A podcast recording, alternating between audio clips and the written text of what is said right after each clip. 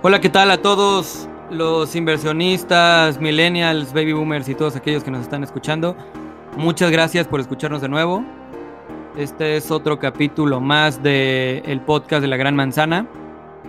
Bueno, vamos a empezar con los tres temas típicos que ya conocen y que estamos haciendo.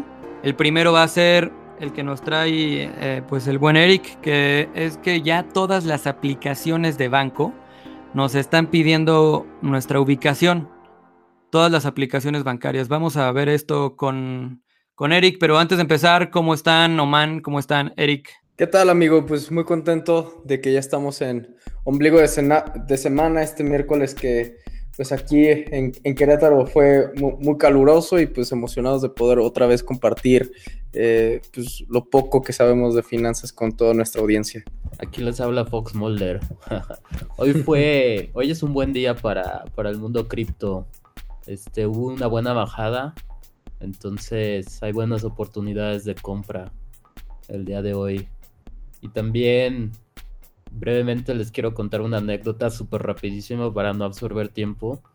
Hoy tuve que ir al banco para cancelar una tarjeta de débito porque me estaban haciendo consultas al buro de crédito cada tres meses.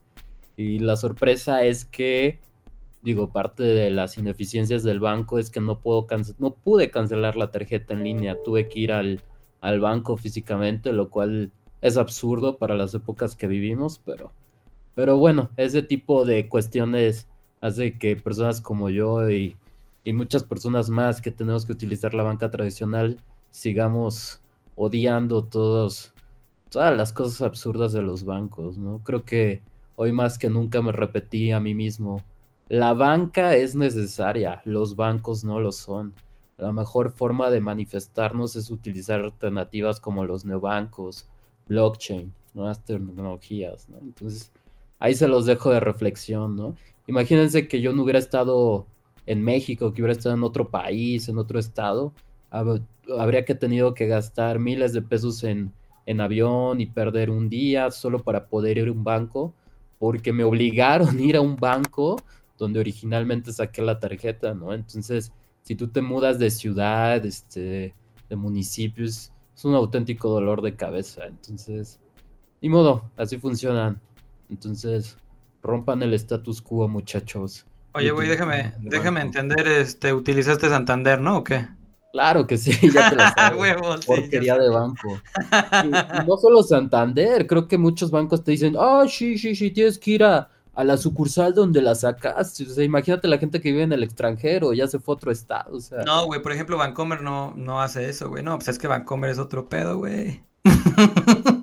Pero no, sí, Santander tiene, tiene su pedo, güey. Eso me cago siempre de Santander. En fin, solo acuérdense de esa frase. La banca es necesaria, los bancos no lo son. Y pues nada, creo que con eso empezamos. Oye, Eric, este güey sigue con su nombre de, de Fox Mulder y en todas las pinches, en todos los pinches capítulos le decimos el nombre real. Me, da mucha lástima porque, obviamente tiene una, una ilusión muy absurda de que en algún momento alguien lo va a conocer por su anonimato, pero bueno. Este, quiero que me secuestren, chavos. No que este, Sí, sí, Che Guevara de las finanzas, no te vayan a colgar. Te reirán mucho, pero los de PancakeSwap tienen por, por regla ser 100% anónimos. ¿no? creo que Sí, pero estamos, pero estamos hablando de PancakeSwap, güey. Sí, digo, en el universo blockchain es muy común el, el anonimato, pero pero bueno, nosotros somos simples invirtiendo 10 pesos en setes. Pero no te preocupes, Fox Mulder, vamos a seguirte llamando así mientras nos acordemos. Y un dato curioso, también las oficinas de Clip son confidenciales. Justo porque no quieren al changarrito ahí encendiéndoles la oficina porque no le depositaron su dinero, pero estamos hablando de, de, de nuevos jugadores que también no hacen las cosas como pensaríamos que se pueden hacer tan tan innovadoras como un clip, pues bueno, tiene, tiene sus reservas en cuanto a anonimatos. Oye, güey, pero les hacen firmar a los, a los em, empleados un acuerdo de confidencialidad para no revelar lugar. y a los visitantes. Yo como visitante tuve que firmar ahí una, un papelito que decía que no iba a revelar yo la, ubicación de las oficinas de Clip. Tú buscas en Google las oficinas de Clip, no existen. Este, eh, está, está interesante. Ok, pues bueno, arráncate el tema, Eric. Pues sí, eh, muy rápido, digo, esta es una noticia que creo que a todos nos, nos, nos llegó de alguna u otra forma. Como bien supieron, hubo, hubo ciertas, ciertas notas de, de, los medios donde pues justo te anunciaban que en tal fecha ibas a tener que dar de forma obligatoria tu ubicación a todas las aplicaciones bancarias. Entonces, pues bueno, esto obviamente fue, fue, una noticia importante, aunque no tan sorpresiva porque ya se veía venir desde el año pasado. Eh, les platico un poco de dónde viene esto, el, fondo, y luego platicamos qué es lo que, qué es lo que implica y por qué lo están haciendo, ¿no? Eh, esta medida, pues bueno, obedece a las disposiciones legales en materia de prevención de lavado de dinero y combate al financiamiento del terrorismo, que se incluyó en el artículo 115 de la Ley de Instituciones de Crédito. Esto se llevó a cabo el 22 de marzo del 2019 en, en el DOF, ¿no? En el Diario Oficial de la Federación. Eh, aquí justo lo que se pretende, pues es obviamente tener una herramienta más, un mecanismo más por parte de la Asociación de Bancos de México, en conjunto con la CNBB este, y Banjico, para poder pues tener un, control de lo que pudiera ser em, una herramienta, como ya lo había dicho, para poder combatir terrorismo y lavado de dinero, ¿no? Eh, muchas veces la ubicación es crucial para todo lo que tenga que ver con transacciones sospechosas, para poder identificar actividades atípicas, eh, no lo sé, eh, incluso hackeos a sistemas bancarios.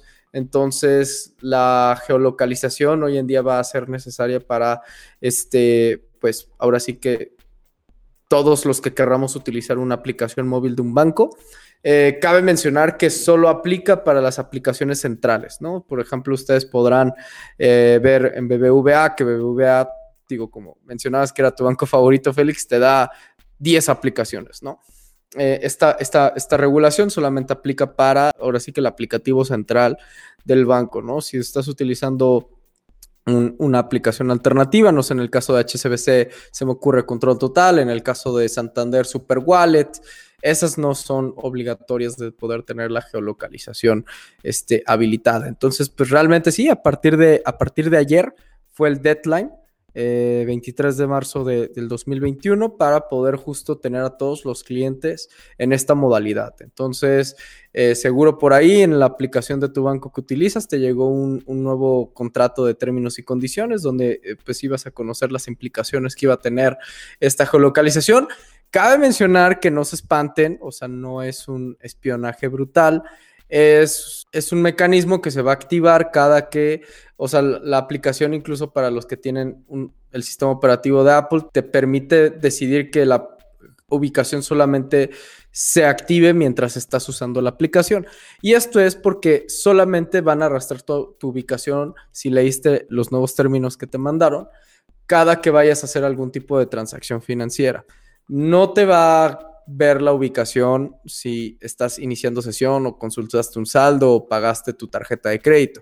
Te va a registrar tu ubicación cuando hagas una transferencia desde un beneficiario, este, recibas, este, bueno, eh, generes una disposición de efectivo, de estos que te ofrecen luego los bancos dentro de la misma aplicación y que te dicen, oye, pues te doy este 20 mil pesos en efectivo y te cobro una comisión, ahí es en donde vas a generar el accionable para que rastren tu ubicación. Entonces, no, no, no se preocupen, no, no están rastreando tu ubicación todo el tiempo, está por ley que no lo van a hacer, simplemente es cuando efectúes o realices una transacción de este tipo de las que les mencioné.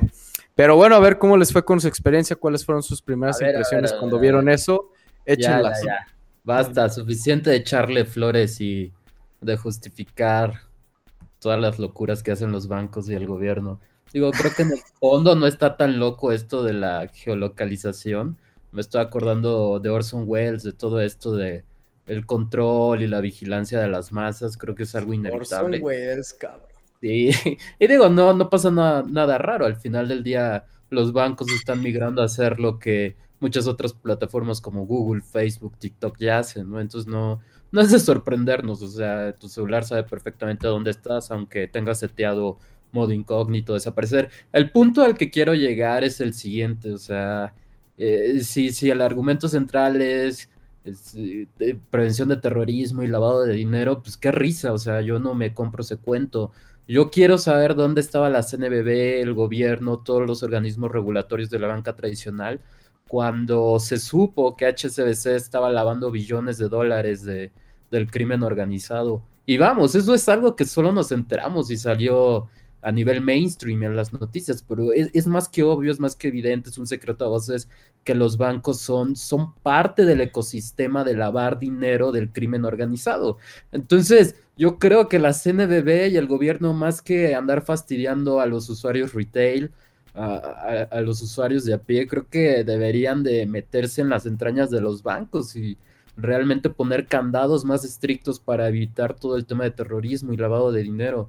Creo que la justificación para mí es de risa, aunque la acción en sí es entendible, es justificable, muchos países, muchos bancos alrededor del mundo lo hacen, pero si lo que quieren es, es, prevenir lavado de dinero y todo esto terrorismo y fondos ilegales, pues que se metan con los bancos, no con el usuario final.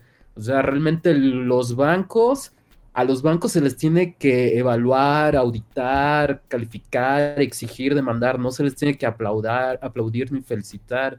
O sea, a los bancos, si, si tú les abres un poquito la puerta, ellos se meten hasta la cocina. O sea, la, verdad es que en el fondo son entes despiadados que no les importa en absoluto al usuario final más que sus, beneficios, sus rendimientos, sus, sus propios intereses. Yo sí soy fiel enemigo de la banca. Y, y otro punto que no me gusta, que seguramente que ahorita tú defendiste, es que, vamos, los bancos a cada rato los andan hackeando, o sea, es de risa, pareciera que, que, alguien de secundaria que está aprendiendo HTML eh, diseña sus páginas, sus aplicaciones, a cada rato los andan hackeando, a cada rato andan vendiendo sus bases de datos. Entonces, por mucho que digas, no, no se preocupen, la geolocalización, o sea, vamos, o sea, es cuestión de semanas o meses para que tus datos, Eric, tus datos, Félix, estén en alguna, en algún foro, o sea, hace tres, cuatro semanas hackearon HSBC y andaban vendiendo los datos. O sea, eso es algo muy común, que no, no se asusten, no los quiero asustar, pero tengan por y al INE también le ha pasado, ¿no? No solo a los bancos, tengan por seguro que sus datos están bien vendidos en el mercado negro. Entonces, que, todos estos hackers y ciberdelincuentes tengan acceso ahora a nuestra geolocalización, no me termina de encantar ese punto, pero, pero pues bueno, ni modo, es la CNBB, es del gobierno, no podemos esperar mucho de ellos. Quizás lo único que podemos hacer como usuarios retail, insisto, es intentar migrar hacia plataformas más seguras, confidenciales, blockchains. En fin, no, a mí no me termina de encantar la idea creo que más que exigir y pedir a los usuarios la geolocalización y otras cosas, pues deberían de meterse a las entrañas de los bancos y realmente auditar sus sistemas de ciberseguridad, auditar este, todos los candados de prevención de lavado de dinero. Digo, es ridículo que un banco internacional como HSBC durante años haya estado lavando dinero. Y ese es el que nos enteramos, pero seamos francos, ¿cuántos otros bancos en el pasado y actualmente... A ver, oceanografía, güey, City. Sí, sí, sí, sí, pero pues ni modo, nuestra forma de manifestarnos es blockchain, muchachos. es un poco utópico, pero pues ni modo, hasta donde podamos usarlo, lo usaremos.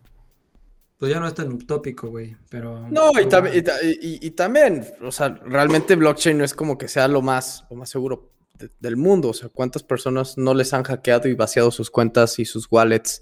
Este, eh, del tipo que tú me digas. Ahora, regresando a tu punto, man, concuerdo. Y a ver, eh, los que hemos estado un rato en la banca, obviamente los bancos ahorita van a buscar cómo anclar esto que viene en, una máscara de regulación a su favor. No te sorprendas que si hoy como hoy en día de repente estás en, platicando que te vas a comprar un refri y a los dos minutos en Rappi y en Mercado Pago te llega una notificación push de que electrodomésticos al 30% de descuento, no dudes que así va a pasar ahora con, con esto porque pues, para los bancos realmente es, es oro la ubicación, ¿no? Es oro la ubicación. Ah, ya la pedían, la dejaban como opcional pero ahora que ya todo es totalmente regulatorio, pues no te sorprendas que andes en Playa del Carmen y te ofrezcan renta de auto o que te, te, te, ofrezcan un seguro de vida, de viaje, perdón. Entonces, creo que por ahí vamos a ver este cosas, de, cosas que, que, los bancos van a aprovechar. Lo hace, ¿no? Digo, yo cuando entro a la aplicación ahí te sale, ah, puedes gastar tus puntos en esta ubicación y me salen colores alrededor. Era opcional, ahora ya es obligatorio. Una pagada, entonces te digo, muchacho, esto es lo de Orson Welles, la vigilación masiva. Acuérdense que, que si ustedes no pagan por un producto, entonces ustedes son el producto. No, y luego, imagínense para los tacaños como este Fox Mulder, te, tienen, pero este desnudo, caray. Nada, no es cierto, amigo. Pero sí, tienes toda la razón. A ver, ya, ya sabemos que estamos vigilados por todos lados. O sea, podrás engañarte que apagas todas las ubicaciones y geolocalizaciones en tu celular y que tienes todos los permisos restringidos y que tienes este, tus propios mecanismos ahí de chocolate de ciberseguridad. No te le escapas ya al sistema, ¿no? Ya no hay forma, a menos que estés en un búnker aislado en una isla desértica de que no sepan en dónde vives, cuál, qué es lo que haces, cómo te comportas. Realmente ya hay muchísimas formas, ¿no? Te podrás esconder tú bajo tus mecanismos, pero este, desde la IP de tu trabajo hasta, hasta pues, realmente dónde deslizas tu tarjeta de crédito, ah, te dice mucho a ti. Entonces creo que, creo que sí. Eh, lo mencionaste, ya en otros países ya está desde hace mucho tiempo. En China es obligatorio desde hace como 5 o 6 años más. Entonces, y pues bueno, verlos, ¿no? Oye, güey, ¿esto va a ser también para los neobancos? No, solo para las instituciones de crédito. Solo para las instituciones de crédito. Es, es, una ley que solo les aplica a SOFIPOS, SOCAPS, y este, instituciones de banca múltiple que son los bancos. Oye, pues más razones, ¿no? Para migrar hacia neobancos. Más razones, más razones. Oye, güey, pero, pero si nada más esas entidades que otorgan crédito, hay, hay, hay unos neobancos que también otorgan crédito, ¿no? Sí, pero eh, si son, si son sofomes o si son, o sea, si, si, ellos mismos los otorgan, por ejemplo, en el caso de Rappi, ellos no son el banco detrás, lo, lo, lo es este eh, Banorte, ¿no? Entonces, Banorte, la, la, aplicación de Rappi no es una, no es una aplicación regulada por, por la... O sea, es, es, un aplicativo móvil donde enrolaste una tarjeta, punto, pero en donde se va a rastrear tu transaccionabilidad va a ser en la aplicación de Banorte, no en la de Rappi. ¿Tú cómo ves, Félix? Te veo muy calladito. No has hablado. ¿Vas a borrar la aplicación de Vancomer o qué? no, güey, me mama Vancomer, la verdad. Y digo, no es comercial ni nada, pero es que a mí sí me gusta mucho, güey. Me, ha resuelto muchos pedos. Y ese es el pedo con, con las nuevas tarjetas de crédito y los y las nuevas tarjetas de débito. Que, pues, güey, yo tengo lo mismo en, en la banca tradicional. Y pues me ha funcionado muy bien, güey. Y además, pues mm, digo, no los he necesitado, pero son bancos que también te ofrecen créditos express o créditos hipotecarios o créditos eh, automotrices y demás. O sea, y pues a, huevo tienes que ir con uno de esos bancos. Si, pues no importa, güey. O sea, si tienes Rappi o alguna otra tarjeta de algún otro banco y no tienes una banca tradicional, y necesitas un crédito así, pues güey, vas a tener que ir sí o sí con esos, con esos bancos tradicionales. Entonces, mi pedo es, pues es ese. Digo ahorita por la noticia que dice este, este Eric, pues sí me, no sé, me, cayó un poquito de golpe, no me gusta que pues sepan mi ubicación, güey, pero, pero bueno, también entiendo el, el tema de la regulación que tienen, la chingada, y pues bueno. Pero pues no es algo también que puedas eh, pues evadir o decirles, no, pues sabes que no, pues dices no y te dicen, no, pues no ocupas la aplicación y ya, güey, ¿sabes? Sí, Félix, ahora que pases la tarjeta en el table, pues ya sabes de que ya te la sí, creo que, aguas. Creo que el objetivo de todo esto es, como dices, Eric, que te puedan ofrecer productos y servicios y trataron de disfrazar, de maquillar que era para, no, lavado de dinero, este prevenir terrorismo y no sé cuántas cosas. Digo, es lo políticamente correcto, no puedes decir, ah, sí, queremos tu geolocalización para vender tus metadatos y ofrecerte productos. Pues obviamente jamás te lo van a poner así, o sea, Facebook jamás te lo va a pintar así. Creo que el objetivo final quizás los bancos estuvieron presionando para intentar desarrollar ese canal de ventas que no han logrado desarrollar hasta ahora Y pues bueno, la excusa y el pretexto perfecto fue el lavado de, de dinero y terrorismo, ¿no? ¿Quién le dice que no a eso? Pero si esas vamos, vuelvo a mi punto, o sea, que se metan a auditar a los bancos genuinamente, o sea, hoy en día siguen y seguirán lavando dinero del crimen organizado. Entonces que no, no nos vengan con ese cuento, digo, aunque al final del día es entendible, quieren nuestros datos, quieren entender nuestro perfil de consumo y pues ya cada quien decidirá si, si compra a través de una aplicación de banco o no. Pues no, no es que compres a través de una aplicación de banco, es que no puedes hacer nada si no das tu ubicación en una aplicación de banco. Desde consultar tu saldo hasta, o sea, no es, eh, justo es mi punto, lo que mencionaba al principio, no es que en ese momento que te logues en tu aplicación de banco que te van a rastrear, pero si no aceptas compartir la ubicación en el aplicativo para cuando se requiera, eh, no vas a poder hacer nada, ¿no? Y, y, estoy viendo, digo, a lo mejor ya para medio cerrar, este, tenía por aquí unas notas que muchos de los medios, pues obviamente eh, de los medios de comunicación defendieron justo la postura de esta, de esta nueva implementación. Sorprendentemente Forbes fue de los pocos que hizo como un análisis de los pros y los contras. Y tiene, tiene, tiene un punto importante, ¿no? Eh, ellos dicen que en, este artículo que es natural que el usuario vaya a tener cierta resistencia y que va a haber algunos incluso que seguramente van a, van a tratar de migrar a alternativas como debajo del colchón o este o, cambiarse, a, cambiarse a, bancos, a bancos digitales que no tienen esta regulación este, aplicable. Eh, yo, conozco personas, sobre todo, que, son tecnológicas, que son súper paranoicos en este tema, ¿no? Son súper, son capaces de cerrar su cuenta de banco por esta nueva, por esta nueva implicación. Eh, pero bueno, lo que dice aquí Forbes es que obviamente los usuarios van a tener resistencia y van a tener desconfianza porque de acuerdo a la Conducef, de 2020 a 2019 aumentaron 25% las quejas de los usuarios de servicios de banca múltiple. O sea, es, importantísimo esta cifra. Un cuarto de, o sea, aumentó un cuarto de lo que se había quejado la gente en 2019, ahora 2020. Y pues no es que, eso, esto se nos dice que no estamos contentos con nuestra banca, así como Fox Mulder, este, así como un Félix, como... Oye, güey, pero es que también... Está. es que también se quejaron porque todo el tema de la pandemia vino a causar también que varios, eh, varios lugares cerraron y demás, y eso también fue a derivar a que varios lugares de banco cerraran, güey, y pues se hicieran a veces en algunos lados filas enormes y luego no había mucha disponibilidad en, teléfono. Digo, también por eso, güey, ¿no? Sí, sí, sí pudo ser y sobre todo porque no estaban preparados para recibir tanto tráfico digital algunos bancos, entre ellos este, algunos que ya mencionó Man, este, Fox Mulder, perdón. Este, pero bueno, al final creo que no le ayuda a la banca la percepción, esta, esta, esta medida. Y pues bueno, al final también entiendo que muchos nos vamos a resignar y por más que estemos en descontento, como tú bien lo dices, Félix, eh, aún no, hay una alternativa clara para mí que me permita solucionar mis necesidades financieras, que, que, que, me permitan realizar lo que Oman dice, ¿no?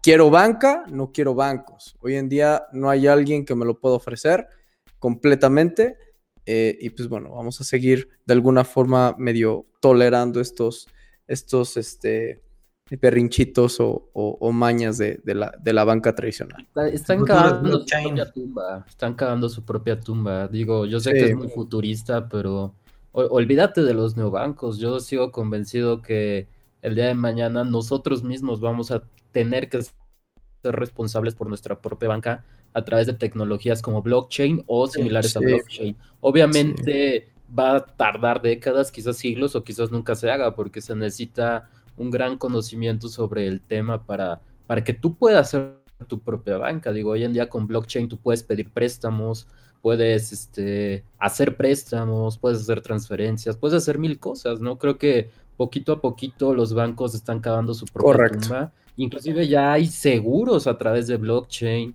Entonces, y digo, no, no, no sé, digo, ya igual dando conclusiones ahorita que fui al banco me dio como mucha curiosidad, porque la mayoría de las personas que estaban ahí era gente grande y, a mí sí me dio como un poco de ternura y lástima, o no sé cómo decirlo, porque había un señor que de plano, o sea, no, no sabía cómo manejar sus tarjetas, no las podía cancelar por teléfono porque no, no sabía cómo marcar por teléfono, tenía problemas. Y pues pobrecillo, ¿no? Al final del día creció en otra generación, le cuesta trabajo. Pero pues sí, vaya, es para mí es una sorpresa agradable que cada vez más personas jóvenes rechazamos la banca tradicional, optamos por alternativas. Y digo, me dio mucho gusto ver que solo personas ya muy grandes, que la adopción es un poquito más complicada, nuevas tecnologías, ¿no? Pero, pero en fin, en fin, vamos a ver cómo, cómo evoluciona esto. Creo que la mejor manera de manifestar nuestro enojo y, frustración hacia todo lo que hace mal la banca tradicional, no solo esto, esto es una, es una gotita más al vaso de agua, pues es intentar migrar, adoptar nuevas tecnologías, en verdad, no, no es tan descabellado usar neobancos, utilizar blockchain y otras eh, herramientas similares, ¿no? Entonces, manifiéstense, edúquense, expresen su, su inconformidad, es la única manera de alzar la voz. Completamente de acuerdo, mi amigo.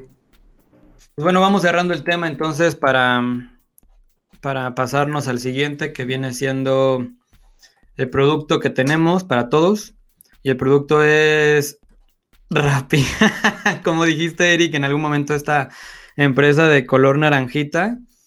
Eh, pero bueno, el producto realmente son dos. Viene siendo la tarjeta de débito y la tarjeta de crédito de Rappi. Correcto, justo, justo iba, a preguntarte en nombre de la audiencia que, de qué producto vamos a evaluar, si RappiPay, que es la cuenta, o RappiCard, que es la tarjeta. Sí, exacto. Vamos a evaluar ambas. Rappi, RappiPay, que es la cuenta de la tarjeta de débito, y RappiCard, que es la tarjeta de crédito. Excelente. Pues haznos los honores de comenzar el análisis, mi Félix, que eres justo la persona que más la ha tenido oportunidad de probar. Y ahí te vamos, te vamos dando lata. Sí, güey, como loco me puse a, a pedir un chingo de tarjetas de, de débito y las que se pudieran de crédito, güey, que no hay, tan, no hay tantas como las de débito, pero pues ahí ando para probarlas. Pues esta, esta tarjeta de Rappi, ay, pues me gustó, está padre, güey, la verdad es que sí, sí me late. La tarjeta de débito, la Rappi, la, sí, la Rappi cuenta, todo accede desde la, desde la misma aplicación de Rappi, ¿no? Eso está, creo que bien. Mm, a mí me hubiera gustado una app separada, pero creo que es añadirle más apps a tu teléfono entonces, de alguna forma estuvo bien. Sí. pero, pero me gusta, güey. Me gusta la, pues la, la rapicuenta, está bastante rápida, güey. Es bastante, bastante fácil acceder a su aplicación por la parte de la banca. La tarjeta está muy bonita, güey. El color naranja que tiene no es un naranja común. La verdad es que estéticamente está también muy padre, güey. La tarjeta o la Rapicard también está muy padre, güey. Además tiene eh, la parte que dice First Edition. Entonces también esa parte está muy, muy padre. Está bonita la tarjeta también. Ambas tienen este, esta tecnología de contactless que ya hablamos la vez pasada que pues, no sirve de ni madres en México. Pero pues, la tienen, güey. Tienen presencia eh, en, cualquier otro país. Están respaldados por Visa.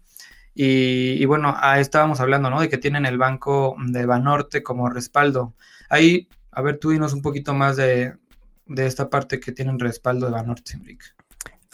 sí, digo, eh, justo ya medio habíamos tocado el tema antes, pero muy rápido recapitulando, eh, como saben, pues eh, la apuesta hoy en día de algunos bancos es ellos hacer la banca, como decía Oman, y dejarle la parte de experiencia al cliente a las tecnológicas, ¿no? Que en este caso, pues es rápido. Eh, lo, que, lo que pasó ahí fue justo que hubo un proyecto muy importante que se anunció a finales del año pasado, donde se mostraba el nuevo joint venture este, trendy del ecosistema de, de, fintech en México, donde Rappi anunciaba primero que todos sus productos de pagos los iba a lanzar en conjunto con Visa, manera de exclusiva, o sea que todo lo que Rappi haga en temas de pagos lo va a hacer en conjunto con Visa. Y luego anunció que eh, se iba a lanzar un producto bien interesante de la mano de Banorte. Rappi es el que origina el producto, el que eh, le da la experiencia al usuario, que le da el soporte al usuario, pero al final quien está encargado de la evaluación del crédito, de la emisión de la tarjeta, del soporte como tal de una institución formal eh, de banca es, es Banorte. Pues ok.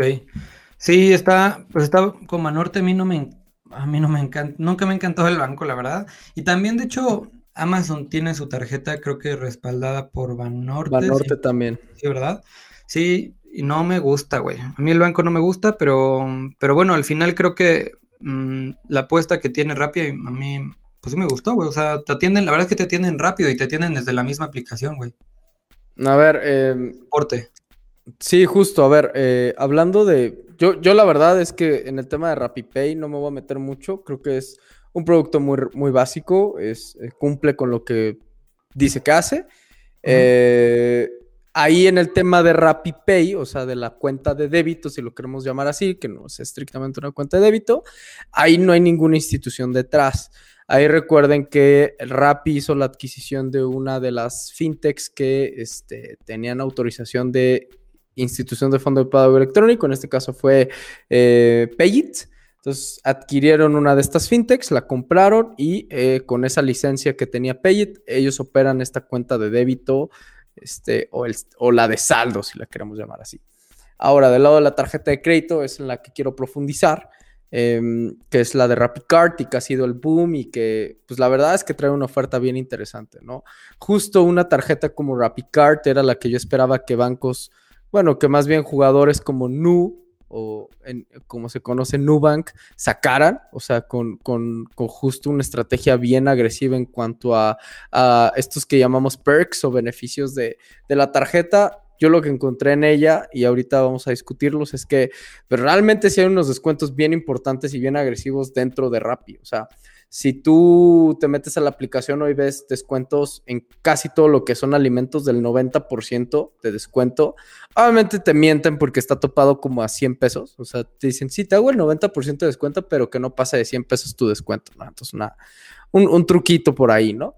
Pero bueno, o sea, tener 100 pesos de descuento en cada pedido por pagar con tu RappiCard dentro de Rappi, pues bueno, es una, es una verdadera este, locura, ¿no? Es una, es una campaña de marketing bien agresiva y estos descuentos la verdad es que cuestan bastante. Eh, te dan la tarjeta digital que justo permite que tengas transacciones en Internet mucho más seguras. Uh -huh. eh, tienen descuentos en comercios físicos. Ahora son poquitos, sobre todo tienen lo que es la cadena de Grupo Meet, que es Moshi Moshi, la Imperial, este, la Crep, etc. ¿no? Son, son, poquitas ahorita las cadenas, no contaría más de 30 en las que tienes un descuento en tarjeta física. Uh -huh. La atención no es mala, es muy, muy buena. O sea, justo porque con Rapid Card, si no me equivoco, accedes inmediatamente a Prime o te hacen un descuento importante en Prime. Entonces, pues cuando es Prime, sí te atienden como te deberían de aprender, atender. Cuando no eres Prime, la verdad es que tienes una pésima experiencia de, de cliente con Rappi. Pero bueno, eso. El cashback está un poquito tricky, pero es un cashback muy interesante. Sí. Eh, te anuncian el cashback del 3%, pero realmente no es como que vas a conseguir el 3% en todo. Tienen sí. tres escalas de cashback. El primero es el cashback que haces cuando compras en Rappi. Entonces, todo lo que compres y ordenes en Rappi tiene un cashback del 3%, que es con el que se pronuncian, el que se anuncian. Ahora, tienes un 2% en, en compras por e-commerce. Entonces, todo lo que compres en línea vas a recibir un 2% de cashback y el 1% de cashback en todo lo que compres en comercios físicos. Uh, algo que está bien interesante y que muy pocos lo hacen y que justo es en donde adoras que alguien tecnológico está al frente de tu producto financiero es el tema de la categorización y de la clasificación de los, de los pagos, ¿no? Eh, no sé si a muchos les ha pasado, pero cuando ustedes tienen justo una tarjeta de crédito, incluso en Bancomer, pues a veces tardas dos, tres días en ver reflejado lo que has comprado. Y luego, una vez que ya tardaste tres, cuatro días en que se refleje en tu estado de cuenta qué es lo que compraste, te aparece servicios Emuná SADCB. Y tú dices, ¿qué chingados es esto? ¿No? O sea, y después de dos, tres días, pues a lo mejor usaste tu tarjeta seis, cinco veces y la verdad es que no te acuerdas qué puede ser eso. Entonces, pues te comunicas al banco y le dices, no reconozco eso. Ya cuando el banco te dice en verdad cuál es el nombre del comercio, ah, sí, sí, fue un restaurante, ¿no? Pero, ¿qué tiene que ver servicios en una SADCB con que compraste en un restaurante? Entonces, eso lo hace muy bien la aplicación de Rappi en conjunto con la tarjeta. Te dice en tiempo real, o sea, en el momento que compras, qué, qué compraste y, y, en dónde lo compraste de una forma muy clara. Ah, compraste en Chilaquiles, este, Juanita, 30 eh, pesos y no te lo reflejo hasta el día siguiente, que es uno de los problemas que tienen los bancos. Incluso el mismo Banorte, con sus tarjetas propias, si lo queremos llamar así, te lo hace en su aplicación, ¿no? Compras algo y hasta dentro de tres días te lo dan, ¿no? Entonces, eso fue para mí una de las cosas que más me sorprendieron, que está bien interesante, pero bueno, vamos a dejar a Oman que, que también complemente con sus opiniones. La verdad es que yo no, no lo he usado, no puedo opinar mucho. Y digo, creo que alguna vez lo platicábamos, ¿no? Que era curioso cómo los bancos, digo, está chistosa la frase, ¿no? Que los bancos pretenden ser fintechs y las fintechs pretenden ser bancos, pero al final del día, más allá que uno quiera ser otro, creo que uno quiere aprender del otro. Y en estos momentos, como yo lo veo, o sea, sí, los bancos quieren aprender las buenas prácticas, la tecnología de las fintechs. Igual las fintechs quieren poder dar los productos y servicios que los bancos tradicionalmente han dado. Y digo, se llegan a complementar unos con otros, ¿no? Pero desde mi punto de vista, yo creo que ahora más que nunca los bancos necesitan de las fintechs y, y no tanto. Concuerdo. Y esto se debe a que las fintechs, al ser más pequeñitas, las fintechs hoy en día son más rápidas, son más hábiles, son más talentosas, menos burocráticas, tienen mejor talento, tienen una mejor visión, tienen eh, los recursos necesarios para poder eh, desarrollar proyectos o ideas que podrían ser descabelladas o tardarían años en implementarse en un banco tradicional. Entonces, está interesante, no estoy seguro hasta dónde va a llegar y a lo mejor yo lo digo desde un punto de vista de marketing porque cuando empiezas a diversificar y si empiezas a diversificar y no fortaleces tu producto, eventualmente vas a quebrar y va a quebrar tu producto. Y pues bueno, o sea, al final del día, Rappi pues, no es un banco, no es un neobanco, o sea, yo no estoy seguro hasta qué punto Rappi quiera fortalecer como esa parte de banca, entonces... No bueno, Rappi, Rappi sí es un, bueno, definamos neobanco, pero sí tiene la licencia de banco digital. O sea, claro, claro. Yo no sé hasta qué punto realmente le vayan a echar toda la carne en la asadora a la tarjeta o solo es un complemento, es un experimento, quieren ver cómo funciona. Al final del día son startups, ¿no? Y es prueba y error, prueba y error, pivotean ideas. Y no me gustaría que termine siendo como un Yahoo que lanzó mil productos y de esos mil productos, pues por el simple hecho de no darle seguimiento, no fortificarlos, pues miren, ahí tienen la conclusión, quebraron. Entonces, pues vamos a ver, vamos a ver, yo la verdad es que sí, soy escéptico que vaya a sobrevivir su producto, pero, pero la verdad no es mi nicho, no es mi especialidad. No sé ustedes qué opinan. Mira, lo que dice Eric creo que está bueno, güey. La verdad es que sus beneficios están muy, muy chidos. A mí, yo, yo ya la usé, pero mi experiencia de uso, güey, no fue tampoco la más grata, güey. Para empezar, la quise activar y no se activaba. O sea, no, no terminaba de activarse. Ninguna de las dos. Luego se activó la de débito, pero no la de crédito. Luego se activó ya la de crédito normal. La quise ocupar y no pude ocuparla, güey, ni de manera virtual ni de manera física, ¿no? Entonces dije, pues, ¿qué pedo? No pude, güey. Eh, ya después, como que, pues no sé, güey, ya como que, mm, no sé si le movieron algo o nada más era, mm, era parte del, del que pasara el tiempo, no sé, güey. Pero después como de, no sé, uno o dos meses, yo creo, ya funcionó bien y ya pude ocuparla normal, güey. Y ya pude comprar y, y, total, o sea, lo pude usar bien, güey. Incluso la pude ocupar en el mismo Rappi eh, y, y funciona bastante bien. Te dan Rappi créditos y te dan aparte tu cashback. Al menos es lo que yo vi, güey, que me dieron ahí unos Rappi créditos, que es, literal fue como un peso, güey. Y de cashback me dieron eh, el 2% por ocuparla en, internet, como dice Eric. Y bueno, aparte no tiene anualidad. Lo que sí tiene son las, los 18 meses sin intereses en, algunos establecimientos. Pero, como dice Eric, los establecimientos están sujetos ahorita a algunos que hay, no son en todos. Bueno, aunque estén respaldados por el banco, por Visa o por lo que sea, no tienen todavía muchos lugares. Ahí puedes ver los lugares que tienen, pero pues al menos yo son lugares que no frecuento mucho, güey. Entonces, mm, pues no sé, creo que les falta ampliar esa parte, igual y lo hacen con el tiempo. Lo que sí tienen, Eric, es la atención 24 horas, 7 días a la semana, pero yo no tengo, esta madre, ¿cómo se llama? Rappi Prime. Prime. a Rappi Prime. ¿No te la dan con la tarjeta? No, güey. No, lo que creo que sí te hacen es un descuento, pero no me la dan con la tarjeta. Ok. Que también es un punto importante, güey. Creo que sí, pues estaría bien que te la dieran con la tarjeta, pero bueno, seguro la van a manejar como, o la están manejando como un servicio aparte. Lo que sí vi es que lo puedes contratar y está chingón, está súper caro para mí, güey, que no lo ocupo casi, pero pues está bien. Pero sí tienen el soporte, no sé si sea, o sea, sí es 24/7, 7 días, al menos yo lo he visto así. Y me han atendido, la verdad es que en chinga, güey. O sea, mando algo, me contesta alguien en chinga. Y si se tardan en contestar, te dice, perdón, falló la conexión, no, no contestó. Te vamos a poner con otra persona, ¿no? Y ya te ponen otra persona y ya contesta y ya hablas. O sea, la verdad es que a mí me han contestado en chinga, eso sí. No sé qué tan rápidos son, porque al menos cuando yo dije lo que, el pedo que tenía, me dijeron, eh, lo estamos solucionando, espéranos eh, tantito, y no, no cierres el chat. Que yo pensé, güey, que cuando cerrabas la aplicación cerrabas el chat, pero no, son como aparte. Y bueno, no cerré el chat y se solucionó después de un mes, güey. O sea, ahí sí se tardaron un chingo en, en solucionarme el pedo. Oigan, yo, yo tengo una teoría, o sea, por alguna razón, Échala, échala. por teorías macabras de la conspiración, por alguna razón Uber y Didi no han sacado ese producto. El objetivo que Rappi haya sacado esa tarjeta es muy obvio, es muy evidente. Están, están tratando de diversificar, están tratando de crear barreras de entrada.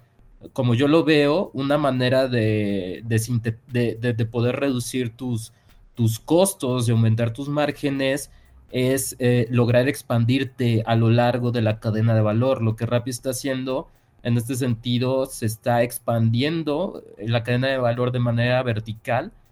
Está tratando de crear barreras de entrada, reducir costos, etcétera, mayores márgenes. Lo obvio, no es algo que en todas las industrias se da.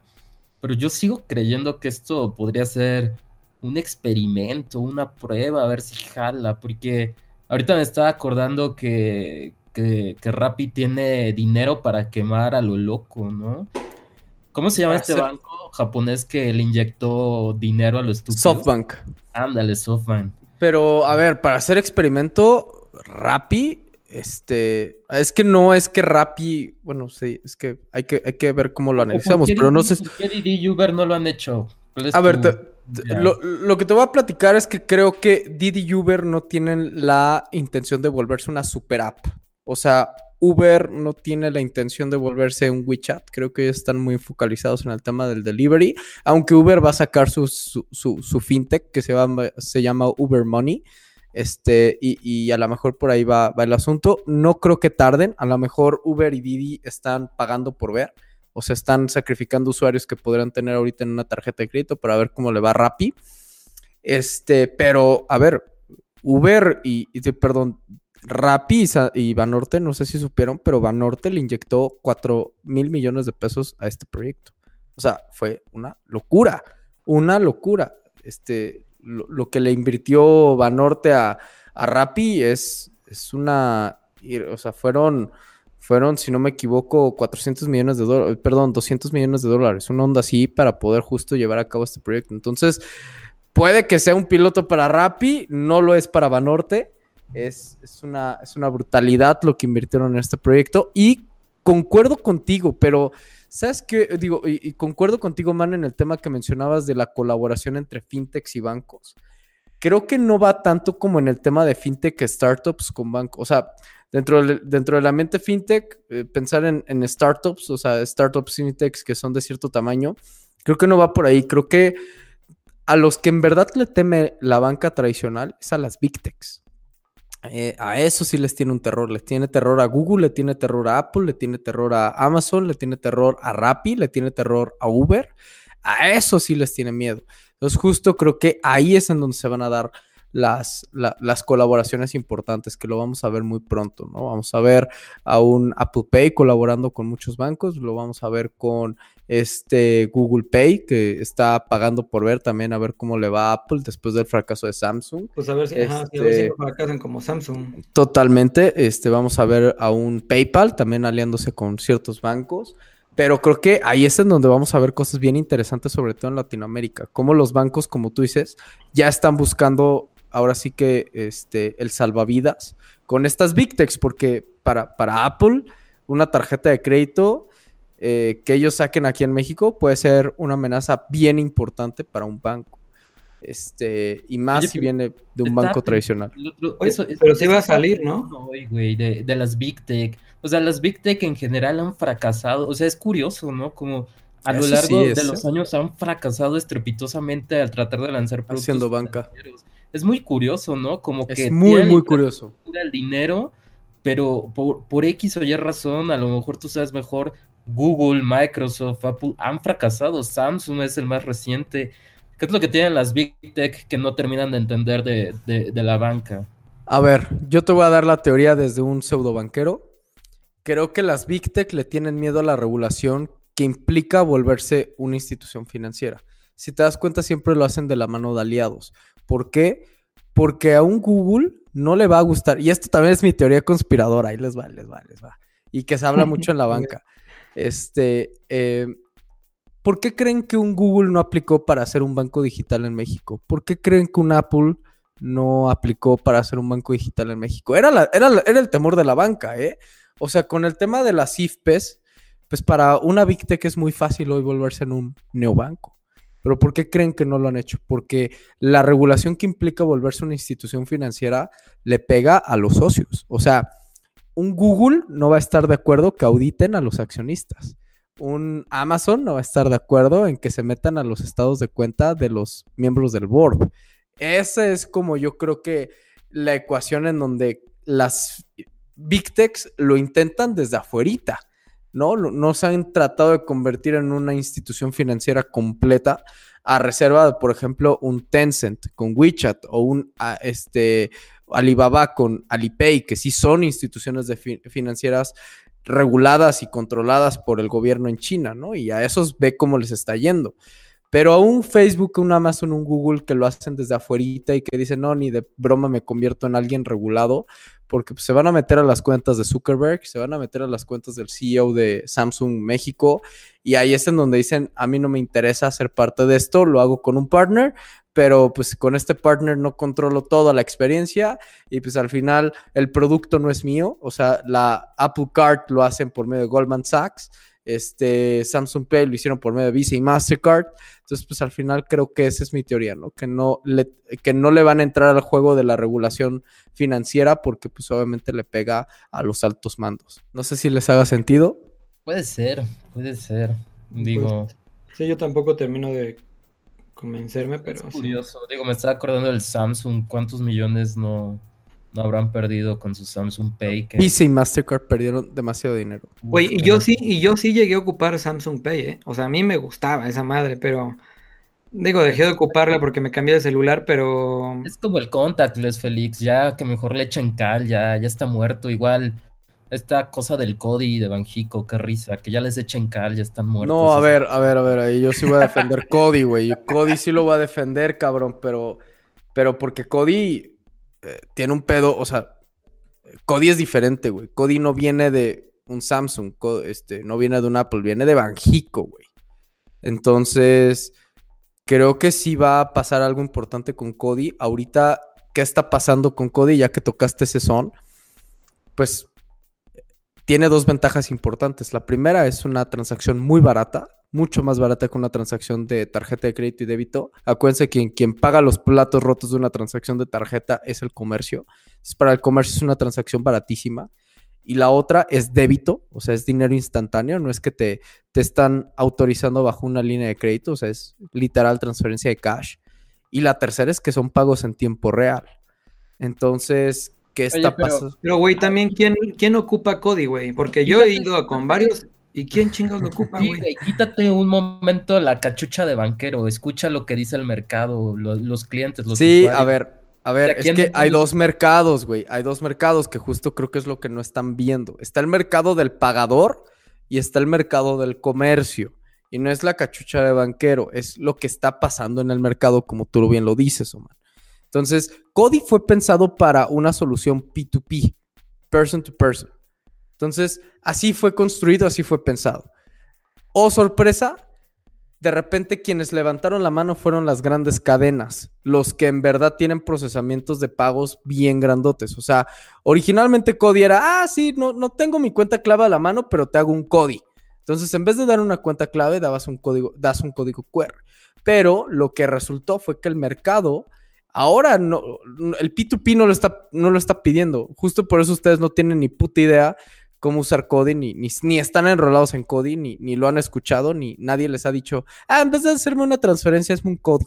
No. Quien lo está pidiendo es Walmart, quien lo está pidiendo es McDonald's, y están levantando la mano porque dicen, güey, obviamente quiero Cody, porque Cody es mucho más barato, es en tiempo real y aparte es débito en mi cuenta bancaria. Entonces, obviamente hace sentido. Ahora, ¿qué pasa? Que como Cody estaba pensado para P2P, el mercado del comercio, que son las cadenas y los grandes retailers, le están exigiendo a su banco adquirente, dame Cody, y su banco adquirente le dice, sorry, no estaba listo para darte Cody, ¿no? Entonces, la tecnología está ahí, el concepto está ahí, simplemente el, el banco adquirente, que es el que les ayuda con las tarjetas, no está siendo capaz de reaccionar hacia el mercado y darles una solución que en verdad sea eh, factible para poder desplegar Cody, porque una cosa es te doy Cody y eso es fácil. Ahora, despliega Cody, ¿no? ¿Cómo identifico que este, eh, eh, el QR se generó en la caja 5 de la sucursal de Santo Domingo? ¿O cómo identifico que ese pago vino de la caja 3 del restaurante 4 de la ciudad X?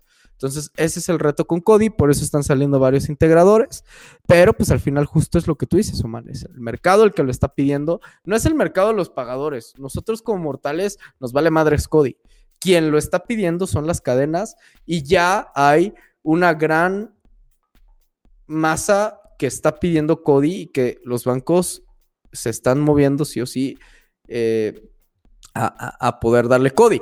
Y, Ban y Banjico obviamente pues va a estar en contra de soluciones como Apple Pay, como Samsung Pay, porque compite contra su bebé que es Cody.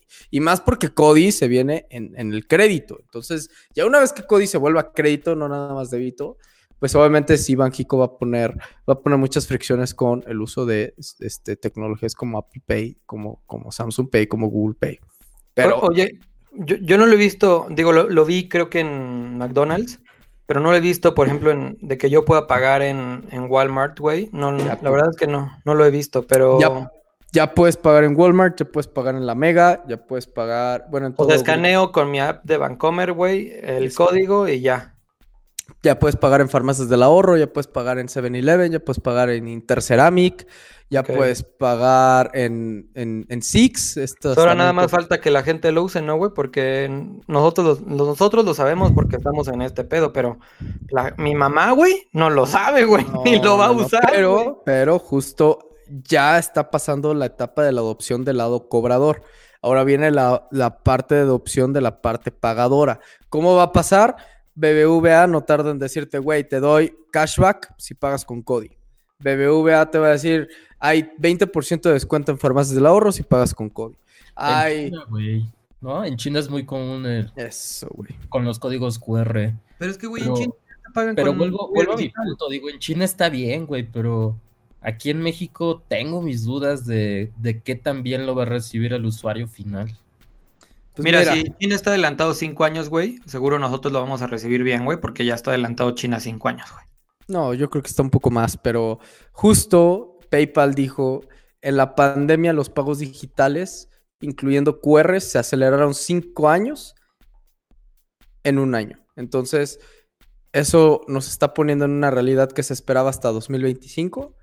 Este, y se vienen cosas bien interesantes porque ahora, pues quienes están demandando la solución justo es el mercado, un mercado que no esperábamos, no es el consumidor final, es el consumidor corporativo y son los que mueven la masa. Entonces, cuando Walmart te diga, te doy 10% de descuento en tu super si pagas con Cody, obviamente tu mamá va a pagar con Cody. O se esperaría. Pues, yo te voy a decir algo, yo tengo un Huawei del 2016 que no le sirve la cámara, entonces a ver cómo le hago para pagar. Ese güey. Bueno, te voy a decir que Cody no nada más es QR. Te va a llegar una notificación push y la, así como un WhatsApp le vas a dar clic y le vas a dar confirmar pago. Ahí está, para que no pongas pretextos, Aman. A, ver, si a ver si mi Huawei aguanta, vamos a ver. Pues vamos a terminar. Llega un WhatsApp, le puede llegar un Cody. Estamos terminando el, el capítulo, güey. Vamos a calificar como siempre el producto, güey. ¿Qué calificación le dan ustedes del 1 al 10 a Rappi Pay eh, en, en general, güey? O sea, Rappi, Rappi. Bueno, si quieren lo dividimos, Rappi Pay y Rappi Cuenta. Digo, sí, Rappi por favor. A RappiPay yo le doy 6 del 0 Ok. al 10. A RappiCard le doy un 8.5. Me gustó mucho su oferta. Ok, ok. ¿Y tú, Oman? No, yo la verdad me, me abstengo, nunca lo he usado y pues, Ay, no seas la verdad mamón. voy a monitoreando. Está bien, está bien. Yo tampoco emitiré un. Pues, digo, pamba, No, porque no, para eso bien. veniste al, al programa, pero está bien, es muy sincero. Está bien, está bien. Yo a Rappi, a Rappi Cuenta le doy un, un 5, güey. Creo que no, pues no tienen nada extra de lo que ya conocemos. Y a Rappi Card le doy igual, yo creo que un, un 9, güey. Yo le doy un 9. Tiene bastantes, su- sus beneficios me gustan muchísimo. Pues va que va. Con eso cerramos el tema y nos vamos directito al tercer tema que yo creo que viene bastante fuerte, güey, calientito. A ver qué tal. Forex como instrumento de inversión. Uno más de los instrumentos que ya existen. Primer round. Pónganse cómodos todos, esto se va a Pónganse poner- cómodos. Sí, sí, súbanle el volumen porque esto sí va a estar interesante. Vayan por algo de beber, pónganse sus audífonos porque Sí, aquí sí. va a haber una masacre. Aquí va a haber pleito, carajo. Yo digo que no tiene que haber pleito, güey. Digo, Yo digo que sí, de inversión. chinga. Sí, lo va a haber. Claro Sí. que lo va a ver, Félix. Sí, sí, sí, cómo, cómo no, si es Forex, casi casi me estás diciendo opciones binarias es, es la meca de las inversiones, ¿no? Pero a ver, a ver, pero es que porque, pedo. porque ya te vamos a poner contra las cuerdas, empiézale tú. Pues, güey, por- ¿qué- por favor, Félix. Pues, ¿qué quieren que diga, güey? Yo hago, yo hago trading, güey, y de lo que yo hago de trading es Forex. Eh, a mí me gusta, güey. A mí me ha funcionado. Eh, a, mí, a mí sí me gusta, güey. Y además lo veo como una opción, güey, para todo aquel que tiene a lo mejor doble trabajo y no tiene tiempo para estar buscando eh, noticias de acciones y demás. Y puedes partir tu tiempo, güey. Tienes un horario también y puedes partir tu tiempo para poder operar Forex en algún broker y en algún broker regulado y pues no te, no te come tanto tiempo como buscar noticias, güey, o el, análisis fundamental de las acciones. Este es eh, un análisis fundamental un poco más, pues más tranquilo, güey, no está tan exhausto como el de las acciones, no hay un screener como el de las acciones, bueno, sí hay, pero no es tan usado como el de las acciones, güey, entonces creo que te da bastante libertad de tiempo Forex, güey, y además es, es un mercado muchísimo más grande que el de acciones, güey, pero A eso es ver, mi a ver. A ver, ahí voy yo. A mí Forex se me hace el mercado más manipulado que hay. El más manipulado por gobiernos, por empresas. Creo que a veces los análisis fundamentales y técnicos no tienen lógica en Forex. Y pues la realidad es que, a ver, no, no, no con, o sea, sí, sí los hay, sí los hay, pero Pero ¿por qué dices que no tienen lógica los análisis fundamentales ni técnicos? O sea, porque al final, porque, porque al final están manipulados muchos de esos mercados en cuanto a, lo- a- a las monedas. O sea, es muy fácil manipular el mercado de Forex. Entonces, pues cuando haces tus análisis y todos esos, pues caes en una incertidumbre mucho mayor que en, eh, que, que- que en una acción, que, que, en- que en, que en un fondo. Entonces, que a mí, a mí en lo personal, eh, a pesar de que no tengo como la evidencia, sí he comprobado personalmente que son, que son, que son mu- muy manipulados estos mercados. Pero a ver, Oman, querías decir algo. Ya, ahora sí, listo Félix, aquí viene el knockout para Forex. A ver, venga, venga. No, mira, me voy a portar buena onda, no, no me voy a ir a la yugular. Eh, tú échate. en todos estos años que yo he utilizado infinidad de instrumentos de inversión, no me considero experto, sin embargo, sí me he metido muy a fondo a saber qué, qué- en qué instrumentos puedes balancear tu riesgo-rendimiento, en qué instrumentos realmente después de hacer un análisis técnico fundamental puedes obtener un buen rendimiento si le dedicas el tiempo suficiente. Y, y yo me he prometido a mí mismo jamás meterme a Forex, ya no meterme a deuda de gobierno, ya no meterme a pagares bancarios, Y la razón es muy sencilla, son instrumentos que te dan pocos rendimientos y caso de Forex, puff, tiene una lista infinita de razones por las cuales no te debes de meter. Para empezar, es el bullying preferido en la comunidad de inversionistas en México y Estados Unidos. La verdad, a cada rato le sueltan memes, chistes, burlas. Otra de las cosas que no me gusta de Forex es el gancho principal a través de brokers y plataformas publicitarias para los novatos que no saben cómo invertir. Se van con estas campañas de marketing creyendo que jugándole al Forex van a hacer dinero. Pero bueno, pongamos, pongámonos no tan emocionales y hablemos de números, cifras y datos más concretos. A ver, para empezar, Forex es un modelo estocástico. ¿Qué significa esto? Que sin importar el análisis técnico que tú realices, puede que te equivoques o puede que te aciertes. ¿Qué quiere decir esto?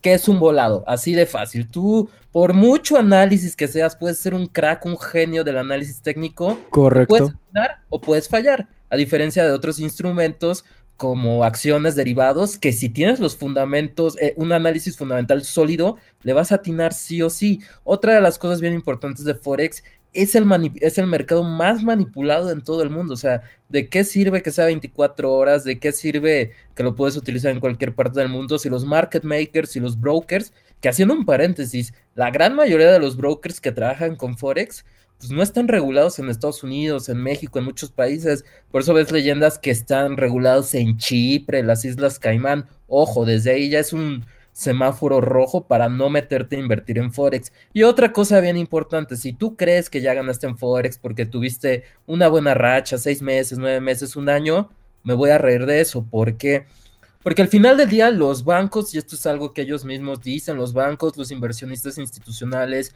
inversionistas profesionales, tienen algoritmo, tienen algoritmos, tienen bots, tienen formas de manipular el mercado para hacer que eventualmente con el paso del tiempo tú pierdas dinero. ¿Realmente crees que le vas a ganar a los algoritmos de los bancos en Forex, que es un mercado perfectamente manipulado? La respuesta es que no. O sea, yo he visto muchos chavitos subiendo, sí, es que es mi primer año, mi primer mes, y ya llevo 300% de ganancia. Pero por favor, eso jamás, ese, rendimiento no lo vas a poder llevar a cabo, no lo vas a poder consolidar en el largo plazo. Sí, a lo mejor tuviste un trade exitoso, pero tus siguientes dos trades vas a perder ese dinero. Sí, a lo mejor tuviste dos, tres meses buenos, pero realmente en el fondo fue suerte, o sea, puedes justificar ese, e, esa suerte, tú la puedes justificar con este, se les dice, sesgos de confirmación a través del análisis técnico, diciendo, sí, es que ya rompió mi resistencia y las bandas de Boringer, puras patrañas. En Forex eso no funciona. Realmente tú estás viendo un sesgo de confirmación a través de un análisis que no tiene fundamentales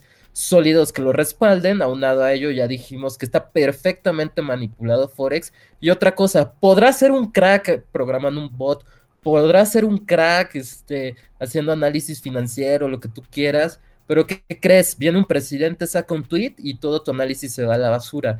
Por eso te repito, es un modelo estocástico. Puedes atinarle como no puedes atinarle. O sea, es, un volado. Si ganas ahorita dinero, pues qué bien, felicidades. O cuando llega Elon Musk, güey, sube un tweet y todo se va a la mierda o todo sube, güey. Pero manipula una cripto, no una acción. Sí, una cripto o su, o, su, o su acción del güey. Sí, la, la, conclusión que yo tengo de Forex es que no es un mercado manipulado, es un mercado con brokers no regulados, es un mercado donde está atascado de bots, de, de, de inversionistas institucionales a los cuales jamás, jamás les vas a ganar. Te repito, puede que tengas un trade exitoso, puede que tengas una semana, un mes, un año muy bueno, pero la verdad es suerte, o sea, es suerte. Que tú tengas este sesgo de confirmación a través de un análisis técnico, está bien, pero es un sesgo de información que tú tienes para hacerte creer. Es el famoso confirmation bias, ¿no? O sea, tú crees que tu análisis estuvo bien, pero en el fondo realmente solo fue suerte. No hay nadie y no existe nadie que haya logrado durante tantos años tener altos rendimientos en Forex Digo, hay casos de inversionistas institucionales que sí lo han logrado, pero son inversionistas institucionales que tienen recursos, herramientas, programas, ecuaciones, fórmulas, programadores que van más allá de lo que tú puedas lograr. O sea, yo sí reto a que genuinamente alguien, algún inversionista, alguien que haya, haya, hecho trading en Forex durante 5 o 10 años y tenga rendimientos por arriba de, de 8, 10, 20%, no hay, no existen. ¿Y por qué no hay? Porque vuelvo al mismo punto es suerte, es un mercado manipulado, no, no, existen, lo, no existen las bases fundamentales para que, eh, eh, para que tu análisis técnico y fundamental genuinamente pueda estar eh, sostenido en un bien tangible o en un asset derivado. Entonces, pues digo, si se meten ahí, háganlo, pero recuerden, es suerte si les va bien, suerte si les va mal. Mira, güey, yo creo que... Van a hacer bullying durante muchos años. Creo que es un mercado bastante manipulado, güey. Sí hay bullying, pero también como en cualquier otro mercado, güey. Y no es un mercado que esté prohibido, güey, en ningún país, güey, como, la, como los binarios. Y es un mercado que está manipulado. Sí, güey, es un mercado que está manipulado, igual que las acciones, güey. No está tan mañado, no, no está tan mañado. Pero, güey, Elon Musk publica una mamada en Twitter y sube ya sea la cripto o la acción del güey o la acción de alguna empresa del güey. Y asimismo, igual algún otro accionista o empresario, güey, manda algún tweet o manda alguna mamada y tienen el poder de manipular el mercado, güey.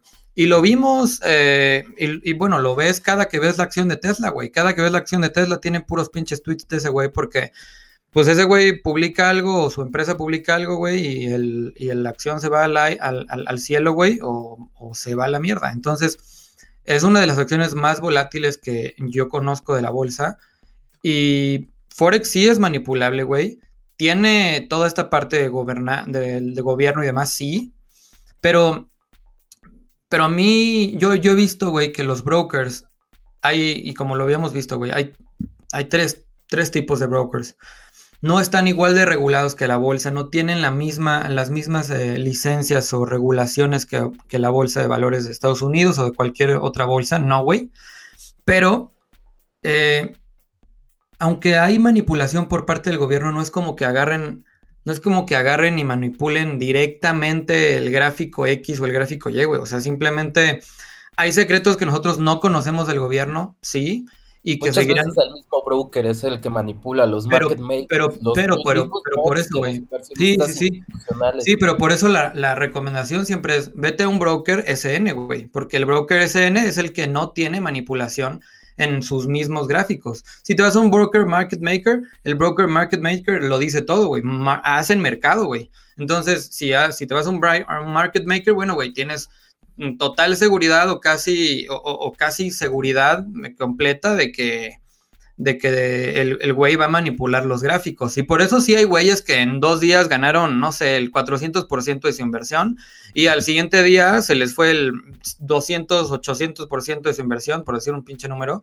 Pero sí, güey, la verdad es que hay muchos market makers y te puedo decir algunos, güey. Te puedo decir, no sé, eh, Q... Eh, Ay, no me acuerdo, güey, pinche. IQ Option. IQ Option. Todos Olympic Grade. Todas esas madres, güey, son, son market makers. Ahora, no te voy a decir, güey, vete a Forex y haz trading con eh, IQ Options. Pues no, güey. Porque además la interfaz de IQ Options y demás, luego, luego se ve como, pues manipulada, güey. Luego, luego se ve que le meten mano. Entonces, no, o sea, ¿te vas a meter a, a Forex? Sí. ¿Es un mercado que tiene manipulación de altos mandos? Sí pero tampoco es como que los altos mandos digan, ah, mira, eh, pues vamos a, chingarnos a todos estos güeyes que, o sea, no, güey, tampoco. son, secretos de inversión, son secretos de Estado. los sí, pero, es que, pero, es que, tenemos la pirámide, güey. Tenemos, pero tenemos una, sí, pero tenemos una pirámide gigante, güey. La pirámide gigante están arriba todos los bancos, todos los fondos de inversión gigantes, el gobierno, güey. Eh, incluso los bancos más pequeños, o sea, todos ellos están arriba de los traders, eh, incluso los traders profesionales están arriba de los traders eh, como, como yo, güey, que no somos traders de millones de millones de pesos, güey, entonces, o de dólares. Entonces, todos esos güeyes están arriba, y sí, güey, todos esos güeyes están viendo el mercado y ven a qué hora, a, qué hora se matar y a qué hora hacer que suba el gráfico y a qué hora se inyecta dinero y a qué hora no. Pero, güey, es, es, parte de, es parte de lo mismo. es un mercado que tiene mucha manipulación por parte de los brokers, yo creo, más, güey, sí, pero también depende de qué tipo de broker te vayas a, a, qué tipo de broker te vayas. Tipo, mira, por ejemplo, la vez pasada hablamos de eToro. eToro a mí no me gustó y es un, es un broker regulado, güey, de Chipre, sí, eh, y está prohibido al menos eh, por la parte de opciones binarias en Estados Unidos. Pero, güey, eh, tiene una regulación. Pues sí, güey, pero como tú dices, es de Chipre y pues bueno. O sea, hay, hay de regulaciones a regulaciones. Yo creo, bueno, yo sé, güey, que, que una regulación es una regulación aquí en China y en Japón y en cualquier lado.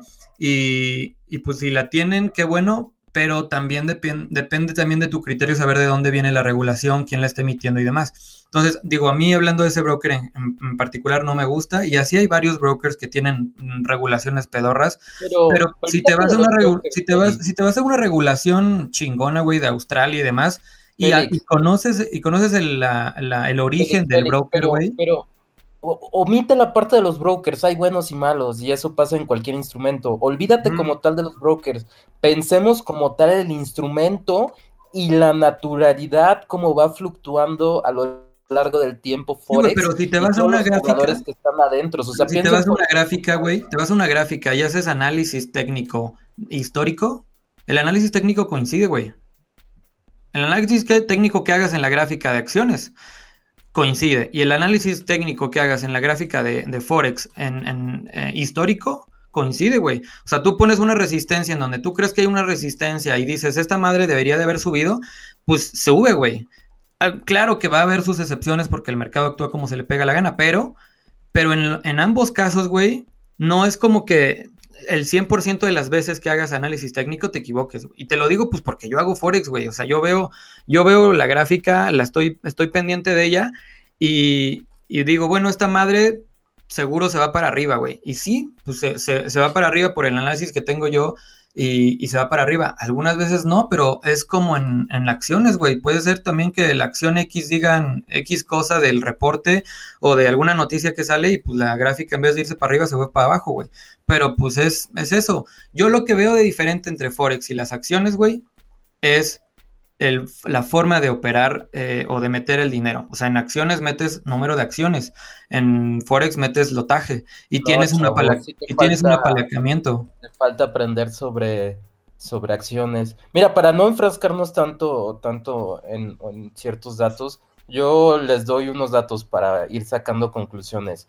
La mayoría de los brokers, y esta información es pública, lo pueden encontrar en tesis, en papers, en, en estudios serios, más del 85% de los que se meten a hacer trading con Forex pierden dinero, así de fácil. Sí, güey, pero es que, tiene mucha publicidad. También el Forex tiene mucha publicidad pedorra, güey. Mucha suerte. O sea, yo sí he leído tesis, estudios de universidades serias, donde te sacan la conclusión que por muy buen programador que seas, por muy buen analista técnico que seas, no vas a poder sostener tus ganancias en el, a lo largo del tiempo.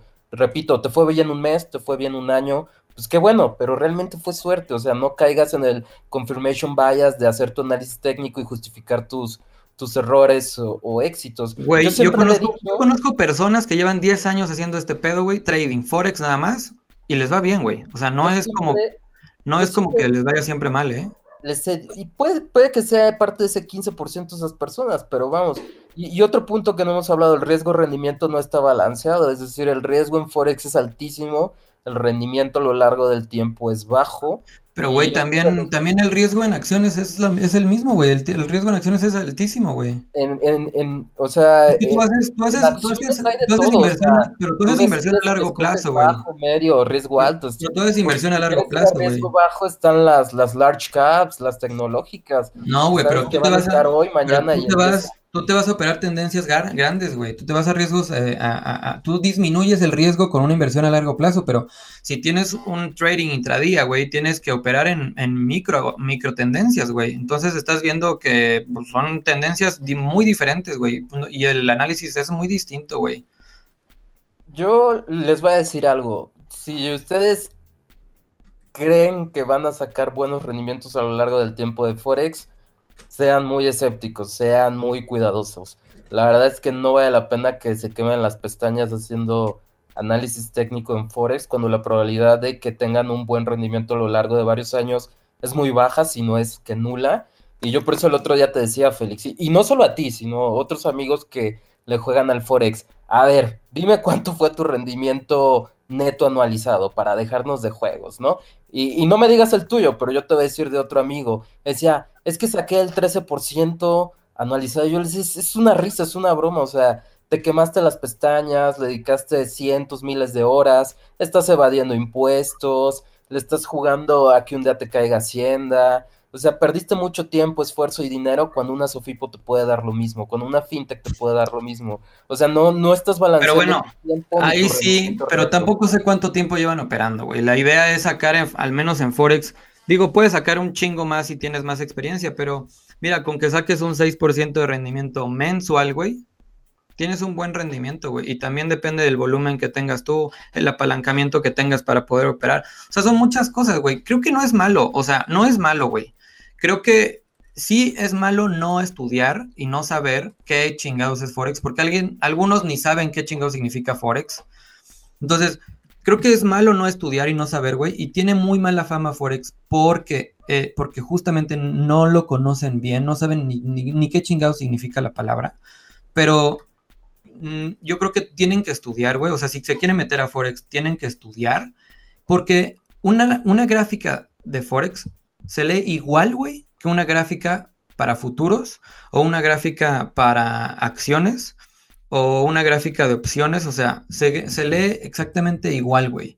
No hay diferencia. Pero es que para, el análisis técnico te dice cuándo comprar, el análisis fundamental, que es la gran diferencia en acciones, derivados, etcétera, te dice qué comprar, esa es la diferencia. O sea, tú tienes un bien tangible que te dice qué comprar y ya el análisis técnico te dice cuándo comprar. Eso es algo que pero, no, no, podemos comparar acciones con Forex. Sí, pero la, pero la, gráfica, güey, o sea, las dos te dicen lo mismo, pero la gráfica de Forex se lee igual que la gráfica de acciones, güey, y la gráfica de criptos y la gráfica de todo. El análisis técnico al final del día es una herramienta, es simplemente una herramienta. Sí, sí, sí. Puede funcionar como puede no funcionar, o sea, Exacto, si te fue bien y te funcionó, qué bueno, pero ¿qué crees? Adivina qué a tu próximo trade o dentro de dos meses no te va a servir de nada y te vas a frustrar. O sea, y yo siempre he dicho que el análisis técnico pero, es como eso, es, pero es lo, eso es lo mismo, eso es lo mismo que en acciones, güey. O sea, al final del día, en ambos tienes que tener un, un control de riesgos, güey, para que no se te chingue toda tu lana que ya tienes. Y más si haces un trading intradía, en donde necesitas gestión de riesgos sí o sí, para saber cuánto puedes gastar y cuánto puedes invertir, güey. Entonces la idea es que no te salgas de tu, de tu, de tu capacidad de inversión y de tu capacidad de pérdida. Entonces, pero, güey, las, 12, las, dos, las dos son iguales. Las dos se leen igual, no hay diferencia. Y, y, este, y yo creo que la gente nada más tiene que, que aprender a usar el instrumento, güey. Creo que es buen instrumento y se lo puedes comentar a cualquier trader profesional chingón y te va a decir, güey, yo opero también Forex, porque, güey, es otro instrumento de inversión. No será el único, y yo creo y sé que para traders muy, muy chonchos, no es el único instrumento, porque pues tampoco podrías vivir de eso toda tu vida, pero sí lo, sí lo ocupan, güey. Al final del día lo ocupan. ¿Qué pasó, Eric? Estás muy calladito. ¿Ya te dio pues, miedo? la verdad, no, los estaba dejando porque sí estoy aprendiendo un poco más de eso. La verdad es que, a ver, yo, yo, yo vengo en una postura, eh, o, venía en una postura de, no Forex. lo que les podría decir después de la conclusión de lo que estuvieron platicando y la conclusión de a lo mejor de un, novato en el tema de Forex y un poquito más educado en el tema de, acciones, es que al final Forex no, no ha demostrado ser un instrumento con el que tú puedas eh, pues, como, como, bien lo decía Oman, como bien lo decía recibir un, beneficio sobre el riesgo acorde a otros instrumentos. Ahora, tampoco es malo, como dice Félix. ¿no? Ese es el punto con el Forex. Creo que, creo que tiene un muy buen punto ahí, Félix. No es malo. Simplemente creo que si tu estrategia, pues, es este, lograr, pues, obviamente el mejor balance entre riesgo y, beneficio, pues yo entiendo que el Forex no, lo, no, no, sería como esa ventana, ¿no? Y a ver, también Félix puede ser súper honesto, has, sacado más de otros instrumentos que de Forex, este, podría ser una forma de diversificarte, em, es totalmente válido, no es malo, simplemente pues no, no, no esperes que sea un instrumento que más rendimientos te dé. Yo en lo personal sí he visto que los, las personas que se jactan de, de, de, tener mucho éxito en Forex, pues realmente lo hacen vendiendo cursos de Forex. Entonces, eh, eso, es, eso es en donde, en donde justo he visto esa tendencia que pues todos los que se jactan de ser justo muy buenos en Forex es porque tienen sus cursos de Forex, que es en donde en verdad creo que hacen dinero. Es un medio de diversificación. Está claro que es un mercado manipulado, no es malo, no es que vas a perder tu dinero, no es que estés utilizando fondos apalancados 10x, este, pero, pero no, no, no es como el instrumento que yo recomendaría más. Y ahí también dijiste algo importante, Eric. Ah, para toda la audiencia que nos escucha, si alguien les ofrece ah, aprender Forex o ganar dinero en Forex, porque me han llegado un chingo, un chingo de amigos o de personas que me recomiendan eh, para, para, esta parte de inversiones y me dicen, oye, pues este güey me, me está diciendo que me puede sacar, no sé, por decirte, 300% de rendimiento en un mes en Forex, güey, corre de ahí y, lee. Porque todas estas personas que prometen sacar 300% de rendimiento en un mes en Forex, haciendo trading de cualquier forma y, o en una, en una sola aplicación, nada más transfiriendo el dinero, o ellos te mandan las alertas, o lo que sea, incluso un curso, no, pues te doy el curso y después este, tú metes tu dinero al broker tal y tú lo manejas. No, o sea, no, güey. Huye de ahí y estudia y lees si realmente te interesa el mundo de Forex o de inversiones en general y ve cuál es el instrumento para ti. O sea, yo no, no es el único instrumento en el que yo invierto. Oman no es el único instrumento, eh, hablando de acciones, no es el único instrumento en el que él invierte, ni Eric, o sea, los tres invertimos en diferentes cosas al final no tenemos un instrumento eh, como único. Entonces, inviertan en cualquier instrumento, en todos, y pues vean con cuál quieren empezar. Forex sí es más agresivo para, para, para seguir, pues. creo que es bueno para empezar por el lotaje, cantidades, etcétera. Eh, y después te puedes migrar a acciones o algo más fuerte, ya que tengas un, dinero un poco más, eh, pues un poco más gordo de la cartera. Pero es bastante bueno. Yo creo que sí es un buen instrumento. No creo que sea el único. Pero bueno, pues todos estos güeyes que tratan de estafarte con videos y demás, pues corre y, estudia, lee, pregunta a alguien que realmente conozca el tema y ponte a investigar también la empresa. Eh, al final de, al final, búscala en Google y al final de la, de la empresa ponle fraude y seguro sale algo. O sea, Nada más eso para que sepan, porque sí me han llegado un chingo de, personas que me dicen, oye, esto que el otro, le digo, no, güey, ¿cómo crees? O sea, no, ¿cómo crees que te voy a dar el 300% de rendimiento, güey, metiendo una alerta? O sea, no se puede. Y también esas famosas alertas de Forex o de inversiones, de que te mandan un tweet o te mandan un mensaje en WhatsApp para que metas tu dinero en esa acción, en ese momento, tampoco, güey. O sea, no, no funciona así. Entonces, nada más para que sepan. Buenísimo. Comentarios, conclusión. Tú, man. Es muy simple, muy simple y sencilla, muchachos. Yo, yo quiero lo mejor para ustedes y, y créanme, no, no vale la pena desde ningún punto de vista. Tiempo, esfuerzo, riesgo, rendimiento.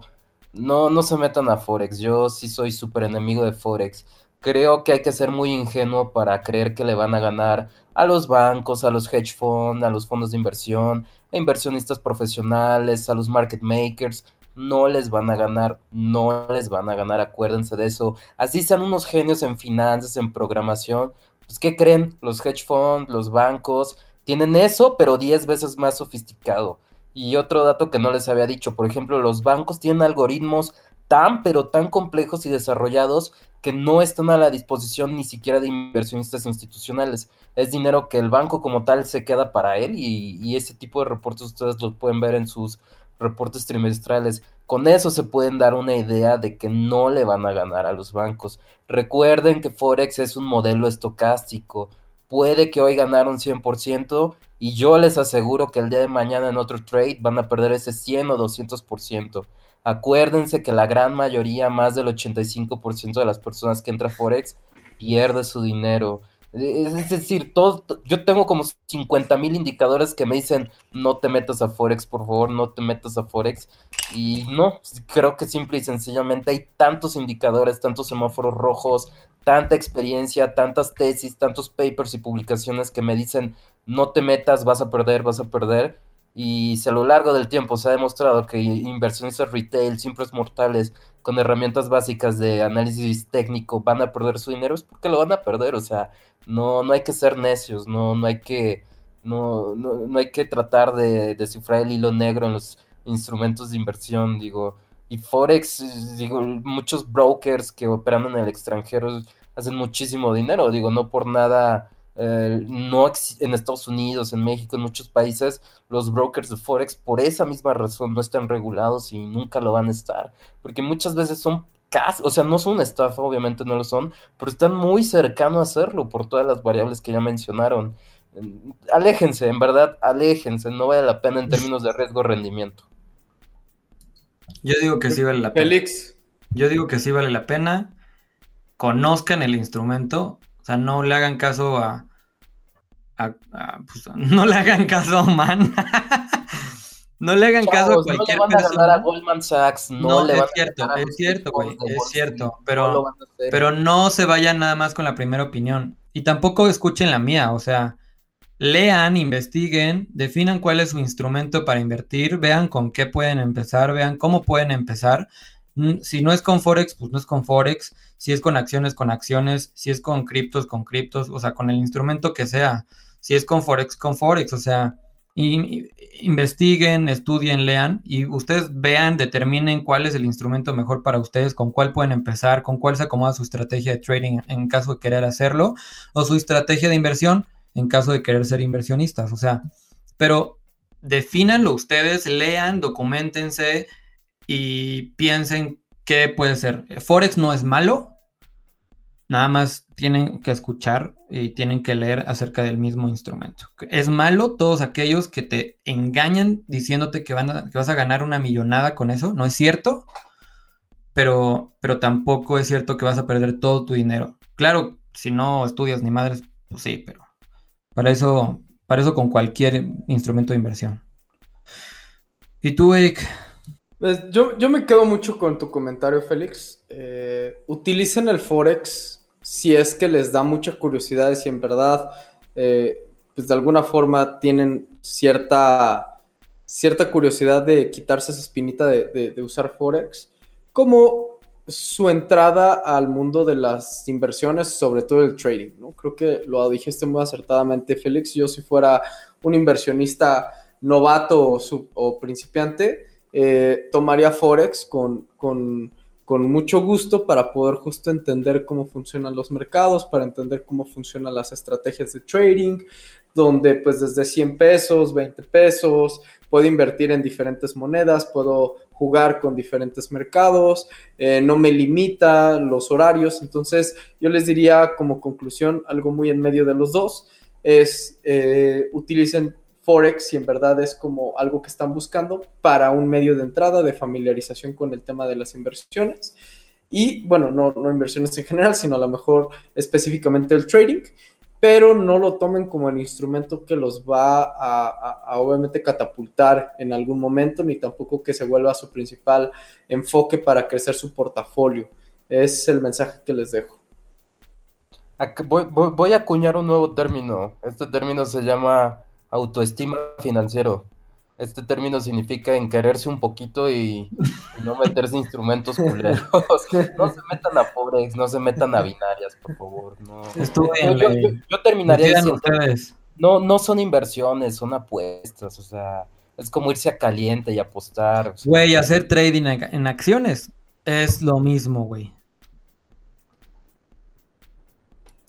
Estudienle y piensen ustedes. Pues bueno, eh, yo creo que con esto concluimos la sección, Félix.